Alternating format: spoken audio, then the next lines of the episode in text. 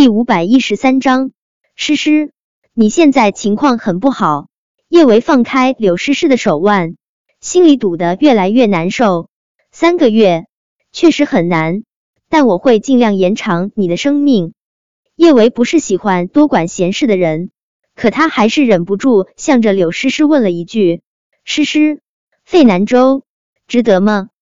那个男人为了另一个女人，一次次伤害她。”而他却还不顾一切的爱着他，多傻啊！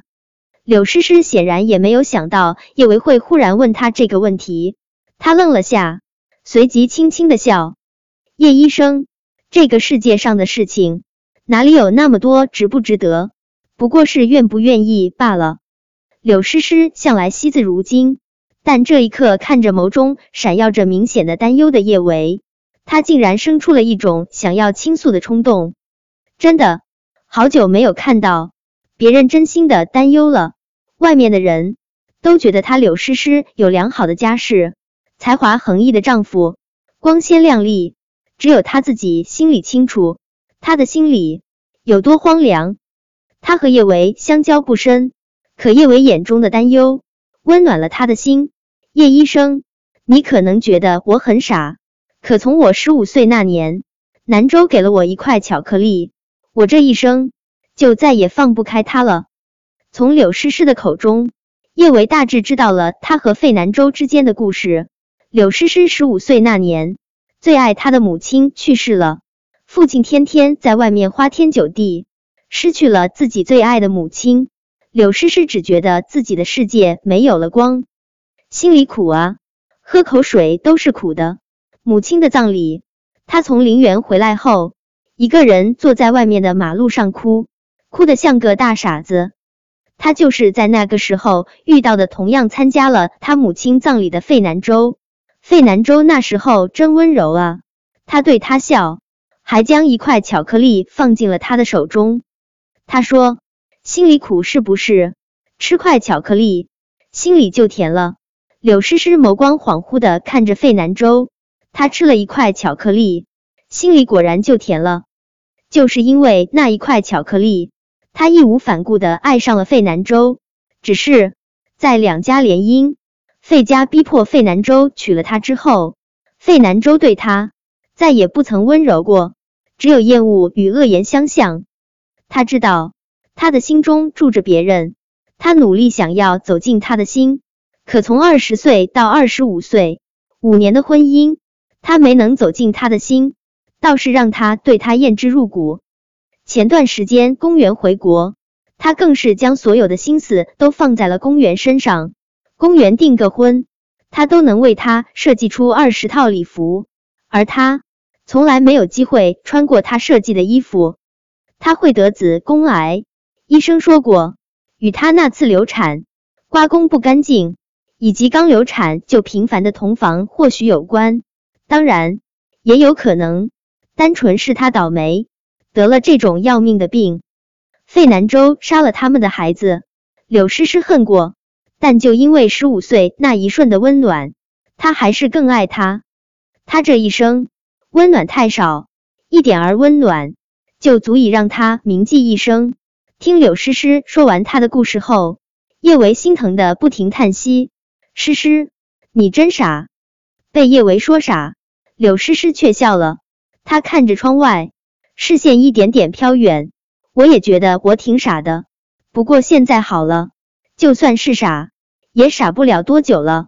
其实我挺恨公园的，恨他明明不爱南州，却还要从南州身上肆无忌惮的索取温暖。但现在没必要了，我只希望南州能够过得好。我不在后，他能娶到他爱的女子。听了柳诗诗这话。叶维都不知道该说些什么了。孙晴晴当时听了柳诗诗的事后，真挺愤怒的。她和公园还算是有些交情，可从那之后，她都决定跟公园绝交了。叶维也愤怒，愤怒到都不愿意把费南州当成是自己的偶像了。他不敢想，自己崇拜了多年的偶像，眼睛会那么瞎，被公园耍得团团转。瞎到看不清身边人的好，诗诗，我先给你开几副药。叶维顿了顿，接着说道：“这段时间不要再有夫妻行为，很容易血崩。还有情绪不要有太大波动。诗诗，你要努力活着啊！我知道，我都会注意的。”柳诗诗轻轻的笑，她那张寡淡的脸露出真心笑容的时候，如同花儿忽然盛放，美不胜收。只是她笑起来。却显得唇越发的惨白，就算是涂了一层唇膏，那种惨淡的白，怎么都遮掩不住。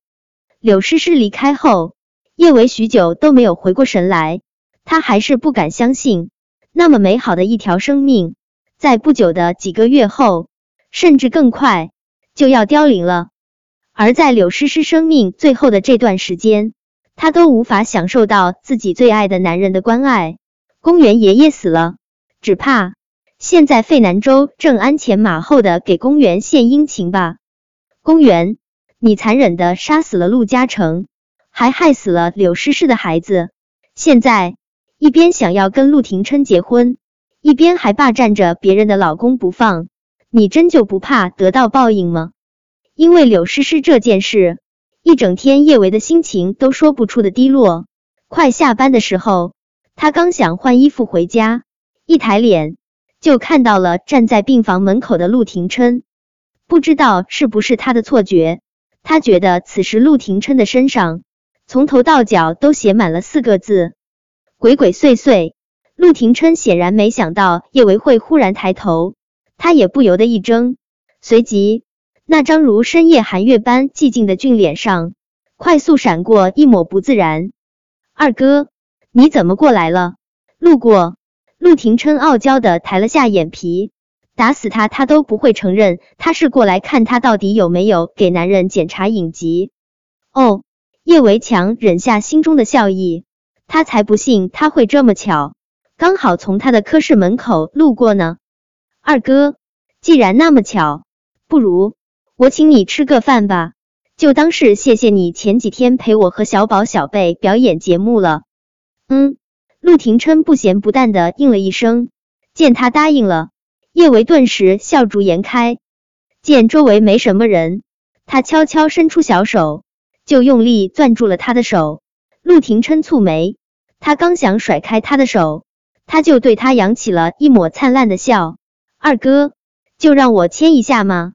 好不好？这个女人，这是对他撒娇。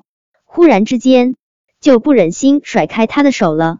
叶维见自己小计谋得逞，那是一个欢喜啊！他刚想再多要点儿福利，陆廷琛的手机忽然响了起来，是公园打来的电话。公园的声音之中带着明显的无助与恐慌。嘉诚哥，叶维让人把我绑架了，他们说，他们说要把我先奸后杀。嘉诚哥，我在南郊的废工厂，救我啊！本章播讲完毕。关注微信公众号“书界锦鲤”，回复数字零零幺，文字版比音频更新更快，体验更好。